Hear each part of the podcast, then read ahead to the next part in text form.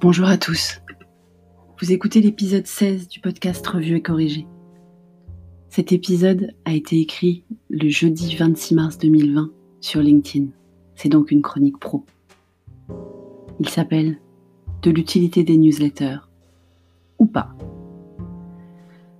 Dans une de mes chroniques professionnelles, je remarquais que plusieurs entreprises n'avaient pas encore adapté leur marketing automation à la situation actuelle. Ce n'est heureusement presque plus le cas aujourd'hui. Si le monde physique est devenu subitement plus silencieux, à l'inverse, mes boîtes mail n'ont jamais reçu autant de newsletters, que leurs expéditeurs jurent adaptés aux circonstances. Un géant du tourisme me donne des conseils sur comment occuper mes enfants. Une marque de vêtements pour femmes m'envoie des photos de femmes sublimes au soleil du dehors et m'invite à commander des articles sur le site et à porter à la maison en attendant de pouvoir les montrer effectivement à l'extérieur. Un restaurant de quartier m'informe que leur livraison, sans contact bien entendu, est à présent de nouveau disponible après 10 jours de fermeture. Une marque de vêtements pour enfants me fait bénéficier d'une promo exceptionnelle et m'incite à commander sur leur site. Une marque de cosmétiques m'alerte que ma boutique habituelle est fermée, mais que je peux commander toujours sur le site.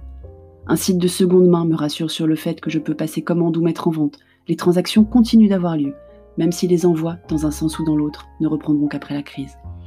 Je reçois même des emails d'entreprises avec qui je n'avais plus de contact depuis des mois, ils ont donc décidé de réactiver tous les inactifs.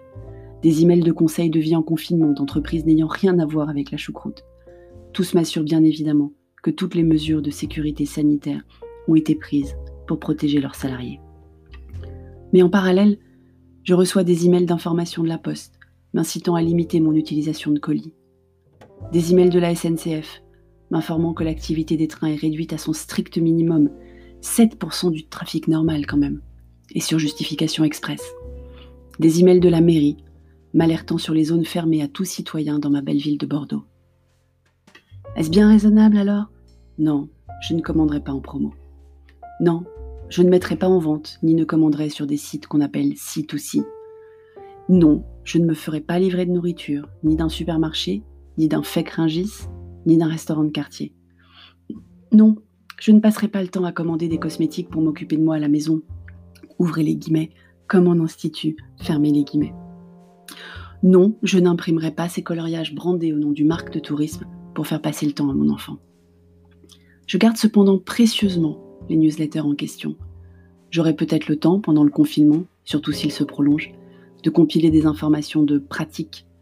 Augmentation ou diminution de fréquence Redite de conseils Arrêt progressif de push commerciaux Lassitude des marketeurs et vous, vous avez continué l'inbound avec des invitations à des webinars?